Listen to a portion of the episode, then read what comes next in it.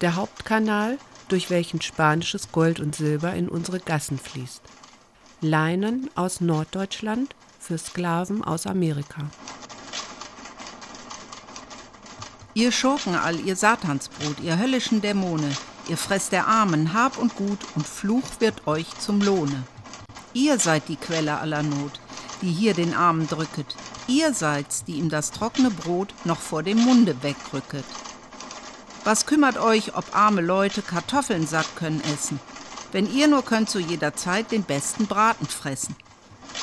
Kömmt nun ein armer Weber an, die Arbeit wird besehen, findet sich der kleinste Fehler dran, so ist's um ihn geschehen.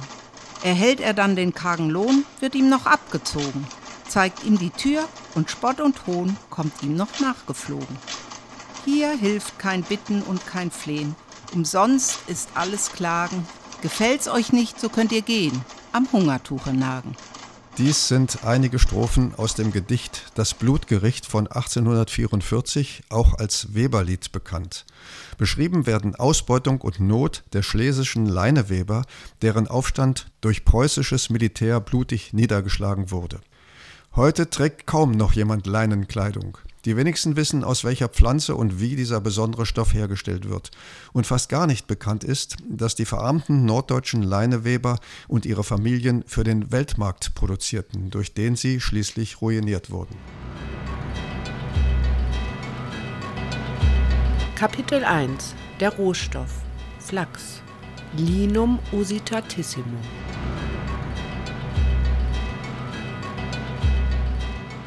Flachs oder Leim ist eine alte Kulturpflanze, die in gemäßigten Breiten zur Faser- oder Ölherstellung genutzt wird.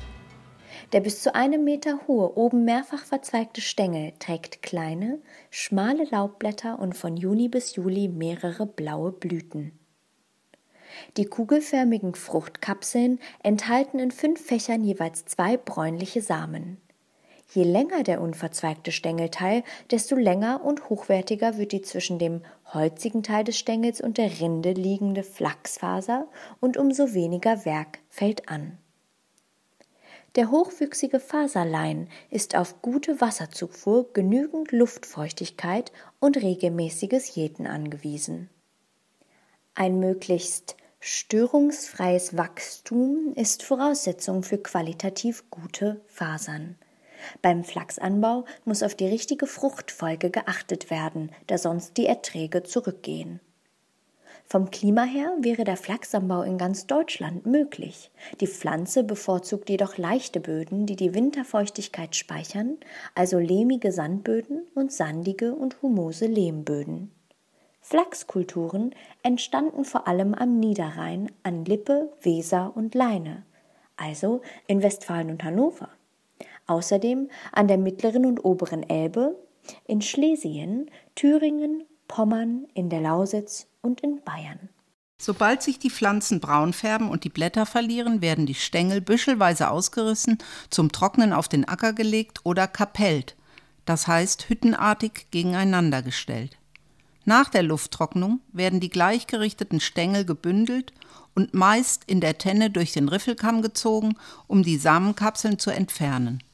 Jetzt müssen in einer aufwendigen Prozedur die fest mit Holz und Rinde verbundenen Flachsfasern gelöst werden.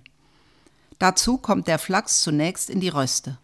Bei der Rasen-, Tau- oder Luftröste werden die Stängel einfach auf Wiesen oder Stoppelfeldern ausgebreitet, wo sich unter dem Einfluss der Witterung die Fasern lösen.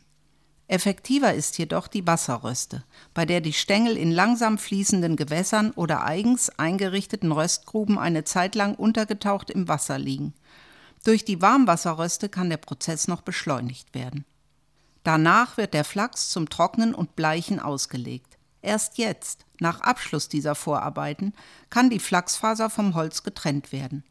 Zunächst werden die flach auf dem Boden ausgebreiteten Stängel mit einem besonderen Hammer bearbeitet, um so das Holz in kleine Stücke zu zerschlagen, dann wird es mit besonderen scherenartigen Holzgeräten noch feiner gebrochen. Durch fortwährendes Schlagen, man nennt es Schwingen, des frei aufgehängten Flachses mit hölzernen Messern können dann die Holzteilchen von den Fasern entfernt werden. Um spinnfähigen Flachs zu erhalten, müssen die Faser jedoch noch gehechelt werden. Hierzu zieht man sie immer wieder über ein Brett, das mit zahlreichen Nägeln besetzt ist. So werden die Einzelfasern voneinander getrennt, geglättet und geordnet. Die anfallenden Abfälle, als Werk oder Hede bezeichnet, werden zum Polstern und auch zum Teil zum Spinnen verwandt. Kapitel 2 Spinnen und Weben Arbeiten der armen Bauernfamilien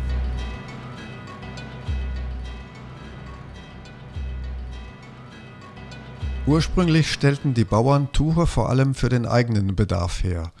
Auf den mittleren und größeren Bauernhöfen waren Spinnerei und Weberei Füllarbeiten im Rahmen der Haus- und Fronhofwirtschaft, die vor allem während der arbeitsarmen Zeiten im Winter erledigt wurden mit der fortschreitenden sozialen Differenzierung auf dem Lande, der Zunahme der von Grund- und Landesherren erhobenen Abgaben, der Ablösung der Natural durch die Geldwirtschaft waren immer weniger Menschen dazu in der Lage, sich ausschließlich von ihrem Land zu ernähren.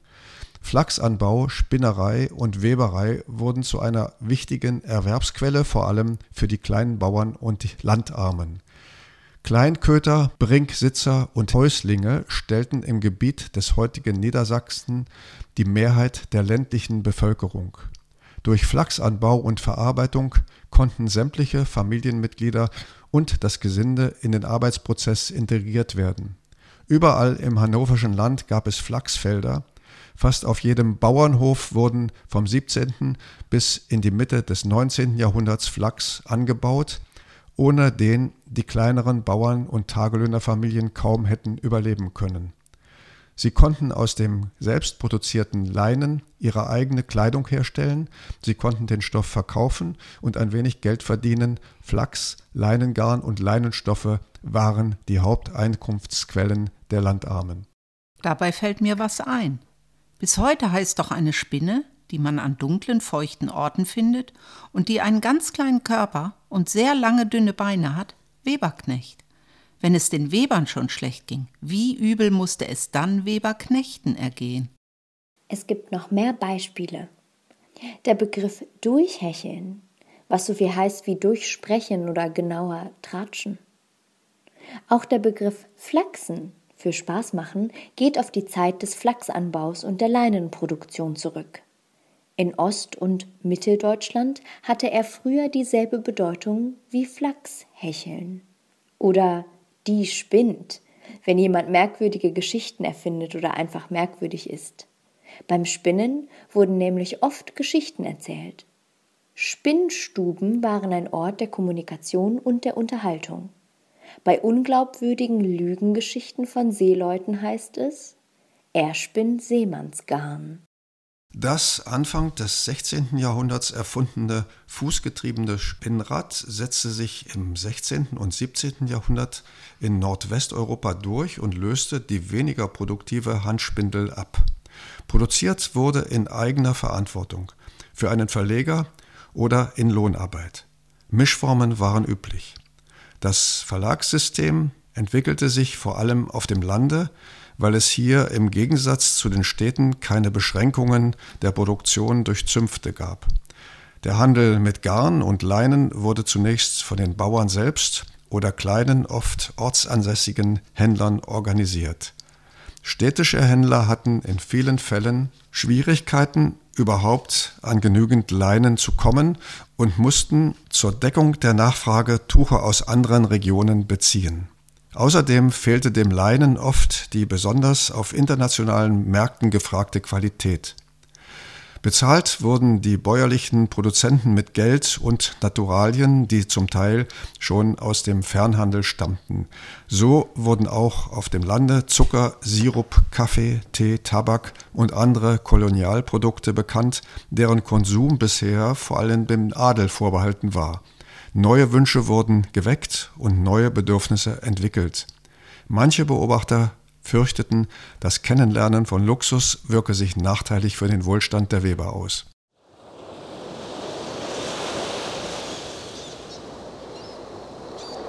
Kapitel 3 Welthandel, Qualitätskontrollen, Leggen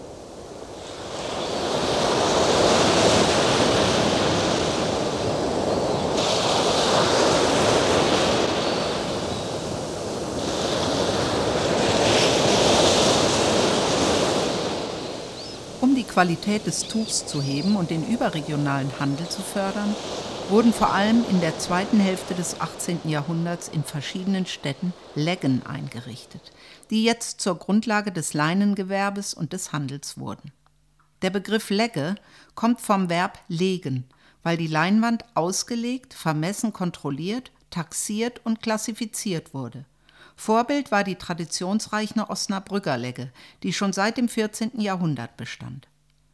Bis 1840 wurden im Königreich Hannover 50 Haupt- und Nebenleggen eingerichtet, zunächst übrigens sehr zum Leidwesen der Produzenten, da die Anforderungen an die Arbeit erheblich gesteigert wurden. Leggeplätze entwickelten sich zu Zentren des Leinenhandels. Hier war die Vermittlungsstelle zwischen den Erfordernissen des Weltmarktes und den häuslichen Produzenten. Hier konnte man sich über gewünschte Qualitäten und zu erzielende Preise informieren. In der Regel wurde die angelieferte Leinwand in sechs Qualitätsstufen eingruppiert und entsprechend mit Zahlen oder Buchstaben und dem jeweiligen Leggezeichen abgestempelt. Für die ersten fünf Stufen wurden Preise festgesetzt. Für die letzte, schlechteste Stufe konnte ein freier Preis ausgehandelt werden. Mangelhafte Leinwand wurde mit einer Strafstempelung versehen und es mussten Strafgelder entrichtet werden. Zunächst versuchten die Produzenten, ihre Leinwand an der Legge vorbei an auswärtige Händler zu verkaufen, was jedoch bald verboten wurde. Niemand dürfte mehr Leinen verkaufen, ohne es vorher der Legge präsentiert zu haben. Leggestempel wurden so auf den internationalen Märkten zum Qualitätsmerkmal und steigerten den Wert der jeweiligen Leinwand. Der internationale Absatz norddeutschen Leinens konnte durch die Einrichtung der Leggen erheblich ausgeweitet werden, bis schließlich der größte Teil der Produktion in den Export ging, vor allem nach Holland, Spanien, Portugal, Nord- und Südamerika, Westindien und Afrika. Mit England gab es darüber hinaus einen intensiven Garnhandel. Den hessischen Leinwandhandel bezeichnete der Autor Hüppeden 1787 als das hessische Peru und Ostindien, er ist der Hauptkanal, durch welchen spanisches Gold und Silber in unsere Gassen fließt. Zu den wichtigsten Exportartikeln der Hansestädte, die im Mittelalter Handel mit dem gesamten nördlichen Europa betrieben, zählten Leinengarn und Leinengewebe. Die Leinwand wurde von Verlegern übernommen, die in den Hansestädten Niederlassungen hatten, oder die Hansekaufleute kauften das Leinen selber in den verschiedenen Städten auf. Die sogenannte Entdeckung der neuen Welt steigerte die Nachfrage nach Leinwand. Der direkte Handel mit den Kolonien war der deutschen Hanse allerdings verboten. Die Mutterländer behielten sich das Handelsmonopol vor. Die Exporte wurden vor allem über Bremen, Hamburg und Emden abgewickelt. Die Osnabrücker Legge war seit dem 14. Jahrhundert Sammelpunkt für alle im Fürstbistum gewebte Hausleinwand. Es handelte sich vor allem um das sogenannte Löwendlinnen, ein gröberes Gewebe aus Flachs und Hanf. Diese Legge war eine große Leinwandbörse in Norddeutschland. Auch aus anderen Fürstbistümern und Grafschaften wurde Leinen nach Osnabrück geliefert, weil das berühmte Leggezeichen den Preis des Leinens steigerte. Zur ersten Sorte gehört der Leinwand mit den Leggenummern 1 bis 4. Sie wurde in England und Nordamerika als erste Sorte Osnabrücker True Born Osnabrücks bezeichnet. In Spanien nannte man sie Coletas, Cregelas de Lino oder Lienzas a la Rosa. Leinwand mit den Leggenummern 0 und 5 der zweiten Sorte Osnabrücker hatte im Ausland die gleiche Bezeichnung wie die erste Sorte. Die dritte Sorte Osnabrücker mit dem Namen Weserleinen hieß in England und Nordamerika South Western Flexen, in Spanien Cregelas de Westphalia und in Westindien Osnabrücks. Die vierte Sorte Osnabrücker, auch Bodenwerder genannt, hieß in England und in Kolonien Brown Osnabrücks, in Spanien Cregelas Ordinaire und in Westindien Coletas. Die fünfte Sorte Osnabrücker oder Stiegenleinen hieß in England und dessen Kolonien Bleached Flexen, in Spanien Caserillos und in Portugal Creix Lagos. Außer in der Qualität unterschieden sich die Sorten besonders durch unterschiedliche Breiten, zum Teil auch Längen. Hauptabnehmer der Osnabrücker Leinwand waren England, Holland, Spanien und Portugal, Die Ausfuhr erfolgte vor allem über Bremen, Hamburg und Amsterdam. Um 1830 gingen von sämtlichen Legeleinen etwa ein Drittel bis zwei Fünftel nach Amsterdam, zwei Fünftel nach Bremen und ein Fünftel nach Hamburg. Holland verbrauchte einen großen Teil des Osnabrücker Leinens im eigenen Land, vor allem für Uniformen für Soldaten bis zum Beginn des 19. Jahrhunderts. Der Rest kam in die Kolonien. England brauchte das Leinen vor allem für die Kolonien, besonders das billige braune und graue, sehr haltbare Leinen für Sklavenbekleidung. Versuche von Hansekaufleuten nach der Unabhängigkeit der nordamerikanischen Kolonien, den Handel in eigener Regie zu übernehmen, konnten die Vormachtstellung der Engländer nicht brechen. Spanien war schon länger ein Hauptabnehmer für das Osnabrücker Leinen gewesen, da es selbst nichts herstellte.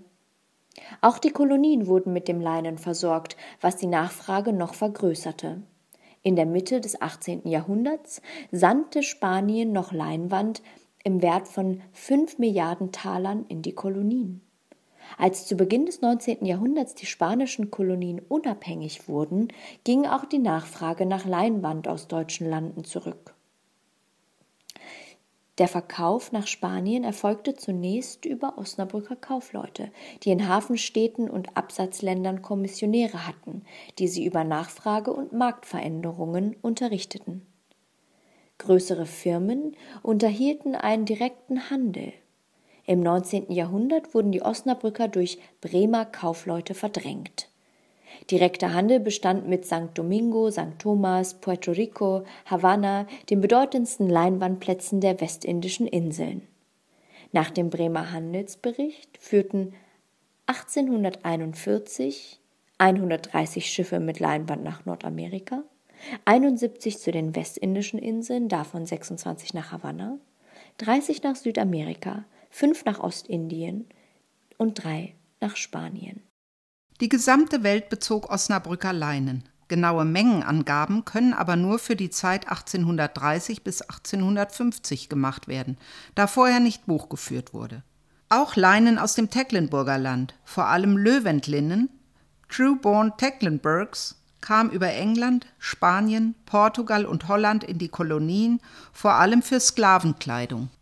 Löwendlinnen wurde auch für Schiffssegel benutzt. Lippische Leinwand wurde von Bielefelder Kaufleuten aufgekauft und nach Bremen verkauft, von wo es ebenfalls vor allem nach Nordamerika und auf die westindischen Inseln kam. Auch ravensbergisches Leinen gelangte über Holland, England, Spanien nach Amerika. Hinderlich für die deutschen Ausfuhren waren vor allem die Schutzzölle der Hauptabnahmeländer. Deutschland hatte keine Kolonien und war daher auf diese Länder und deren Kolonien angewiesen. In England wurde auf deutsche Leinwand ein Einfuhrzoll von 40 Prozent erhoben, der zum Teil zurückerstattet wurde, wenn das Leinen in die Kolonien weitertransportiert wurde, was aber nicht kontrollierbar war. Leinwand für die spanischen bzw. portugiesischen Kolonien durfte nur auf Schiffen dieser Länder transportiert werden und mit einem Zollzuschlag von 40 bzw. 10 Prozent. Frankfurt verlangte einen Einfuhrzoll von 10 Prozent. Erst mit der Gründung des Zollvereins 1833 und der Herstellung eines einheitlichen deutschen Wirtschaftsraumes wurde die Konkurrenzsituation zum Teil verbessert. Aber vor allem die mechanisierten Webstühle aus England und die Baumwolle machten der norddeutschen Leinenherstellung ein Überleben unmöglich.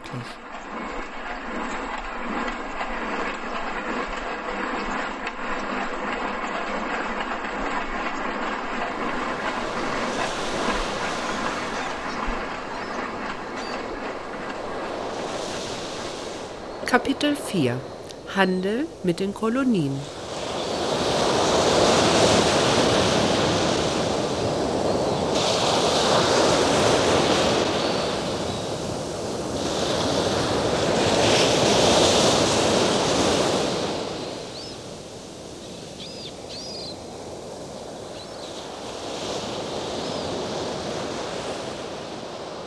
Die Kolonialmächte Spanien, Portugal und später Holland und England dominierten bzw. monopolisierten den Handel mit ihren Kolonien. Kaufleute aus den norddeutschen Hafenstädten, besonders aus Hamburg, versuchten immer wieder in den direkten Handel mit den Kolonien einzusteigen, was jedoch nur in geringem Umfang gelang. Denn ohne die Zustimmung der jeweiligen Kolonialmächte war das nicht möglich. Durch Einrichtung von Handelskontoren und Unterhaltung von Korrespondenten in wichtigen Hafenstädten Spaniens und Portugals konnten Hamburger Kaufleute gewisse Erfolge mit ihren Bemühungen verbuchen. Auch die Ansiedlung von Holländern und Portugiesen in Hamburg förderten die Kontakte zu Handelshäusern dieser Länder. Schon für das Jahr 1587 ist Schiffsverkehr zwischen Hamburg, Lissabon und Brasilien nachweisbar. Zwischen 1590 und 1602 legten 19 Brasilienfahrer im Hamburger Hafen an. Auch an die afrikanischen Küsten wurden direkte Fahrten organisiert. Die den hansischen Kaufleuten eingeräumten Privilegien waren jedoch immer vom jeweiligen europäischen Kräfteverhältnis, von den innereuropäischen Konflikten, zum Beispiel Rebellion der holländischen Nordprovinzen gegen Spanien, Interessengegensatz Spanien-England, Interessengegensatz Holland-England und der Veränderung wirtschaftlicher Interessen abhängig. Reichte politisches Taktieren nicht aus, um die wirtschaftlichen Interessen der Hansekaufleute zu wahren, verlegte man sich auch auf Schwarzhandel, Schmuggel und falsche Deklarierung der Waren. Ab 1602 ist zunächst kein direkter Brasilienhandel der Hamburger Kaufleute mehr feststellbar. Dennoch kamen Produkte aus Norddeutschland und Nordosteuropa, nämlich Metalle, Holz, Waffen, Munition, Getreide, Käse, Fisch und andere Lebensmittel, Leinen und Wollwaren über die Nord- und Ostseehäfen nach Spanien und Portugal und von dort in die Kolonien. Umgekehrt fanden Kolonialprodukte wie Gewürze, Indigo, Farbhölzer, Tabak, Elfenbein aber vor allem brasilianischer Zucker und Edelmetalle den Weg nach Hamburg und von dort weiter nach Norddeutschland und Nordeuropa. Alle wichtigen Hafenstädte Spaniens und Portugals wurden von Hamburger Schiffen angelaufen. Haupthäfen für Leinen waren Sevilla und Sanlúcar, später auch Malaga und Cadiz im 16. und 17. Jahrhundert sowie Lissabon. Das an der Mündung des Guadalquivir gelegene Sanlúcar de Barrameda bzw. das rund 100 Kilometer flussaufwärts gelegene Sevilla waren gleichzeitig die spanischen Haupthäfen für Kolonialprodukte. In Sanlúcar wurde die Ware auf kleinere Schiffe umgeladen und nach Sevilla transportiert. Erst dort wurden sie registriert. Das Umladen eröffnete die Möglichkeit, an den spanischen Kontrollbehörden vorbei Waren zu verschieben. Besonders die aus den Kolonien herbeigeschafften Edelmetalle kamen hierfür in Frage, da deren Ausfuhr durch spanische Gesetze reglementiert war. In Erwartung der spanischen Indienflotte sammelten sich im Hafen von Sanlúcar ausländische Schiffe, die die Gold- und Silberladungen meist nachts übernahmen und in ihre Heimathäfen verschifften. Die in Hamburg oder anderen Hafenstädten angelandeten Edelmetalle wurden zum Teil in die Münzanstalten norddeutscher Fürstenresidenzen weitergeleitet, zur Anfertigung von Luxusgegenständen für die Adelshöfe verwandt oder wieder im Handel oder in anderen Unternehmungen investiert die von Spaniern und Portugiesen in Amerika geraubten oder durch indianische und afrikanische Sklavenarbeiter gewonnenen Edelmetalle wurden nicht dazu genutzt, die Wirtschaft des eigenen Landes zu fördern, sondern dienten vor allem zur Finanzierung kostspieliger Kriege, der Einfuhr von Rohstoffen und Fertigprodukten und zur Befriedigung aufwendiger Luxusbedürfnisse des Adels. Gold und Silber und die damit verbundene Möglichkeit, die nötigen Produkte im Ausland einzukaufen, verhinderten den Aufbau eigener Gewerbezweige. Schließlich wurde der spanische Markt von ausländischen Produkten überschwemmt. Hohe Steuern taten ein Übriges, um diese Entwicklung zu beschleunigen. Spanien war sogar gezwungen, wertlose Kupfermünzen zu prägen, während Gold und Silber vor allem nach Nordeuropa abgeflossen waren. Auch die Briten versuchten, ihre gegen Spanien und Portugal durchgesetzte Vormachtstellung im Welthandel zu monopolisieren und durch Verbote, Zölle und Abgaben abzusichern. Trotz der engen Verbindung zu England waren auch die Exporte des Königreich Hannover davon betroffen. Koloniale Produkte durften nach den Vorschriften der sogenannten Navigationsakte nur vom Ursprungsland nach England und ausschließlich mit britischen Schiffen transportiert werden. Eine Regelung, die im Wesentlichen bis zum 1. Januar 1850 in Kraft blieb, jedoch zwischenzeitlich gelockert wurde. Fremde Schiffe, die Güter nach England transportierten, wurden gegenüber den britischen Schiffen durch Schiffs-, Hafen-, Lotsenabgaben und anderes diskriminiert. Zum Handel zwischen Hamburg und England wurden daher vor allem englische Schiffe eingesetzt. Auch den Hamburger Transatlantikhandel mit nicht-britischen Kolonien Brasilien, Westindien dominierten bis 1820 britische Schiffe. Das aus Norddeutschland und anderen Regionen über Hamburg nach England transportierte Leinen wurde von dort zum großen Teil in die Kolonien reexportiert. 1752/54 machte der Reexport etwa 23 Prozent aus und 1767/69 32 Prozent.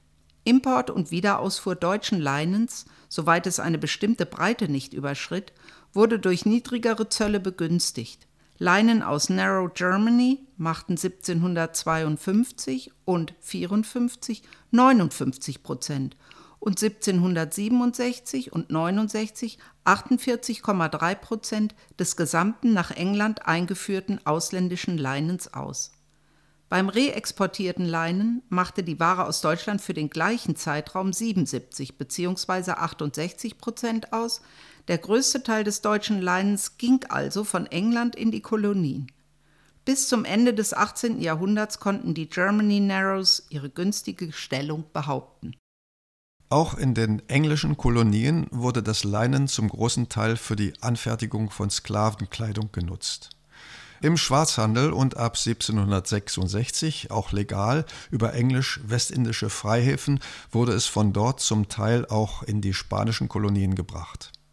Neben der verstärkten Nutzung von Baumwolle und der Einführung der mechanischen Spinn- und Webmaschinen führte auch die Auflösung der Plantagenwirtschaft in Übersee zum Rückgang der norddeutschen Leinenproduktionen und zur Ruinierung und Verelendung der kleinbäuerlichen Weberfamilien. Diese waren gegen die Konkurrenz der mechanischen Spinnmaschinen nicht mehr in der Lage, das Garn kostengünstig selber herzustellen. Verleger und Fabrikanten stellten das Garn zur Verfügung, ein Vorschuss, den die immer noch in Heimarbeit produzierenden Weberfamilien abarbeiten mussten. Der Journalist Wilhelm Wolf, Mitarbeiter von Karl Marx und Friedrich Engels, beschrieb 1844 die Folgen. Ließ der Weber seinen Klagen freien Lauf und führte er seinen Zustand dem Kaufmann zu Gemüte, so hieß es, die schlechte Handelskonjunktur sei an allem schuld. Allein der Weber sah den Fabrikanten, ungeachtet in Palästen wohnen, prächtige Equipagen halten, Landgüter kaufen, herrlich essen und trinken, während er selbst, der doch mindestens ebenso viel als der Fabrikant arbeitete, in enger schmutziger Stube auf modrigem Stroh gelagert, mit Lumpen bedeckt, sich glücklich gepriesen hätte, an dem reichlichen Kartoffelmahl der Mastschweine seines Lohnherrn teilnehmen zu dürfen.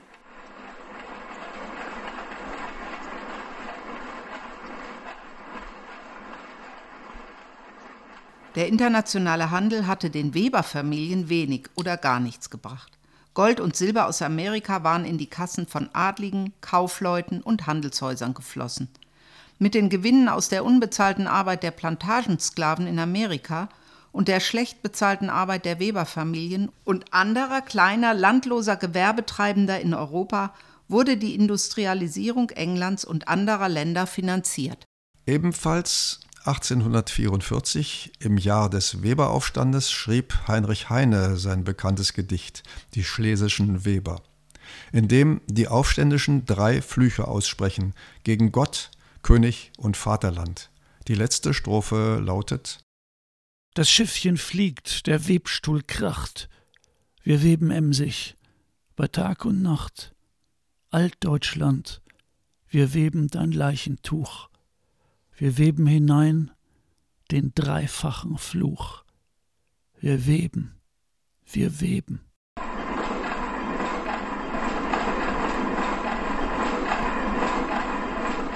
Der Hauptkanal, durch welchen spanisches Gold und Silber in unsere Gassen fließt.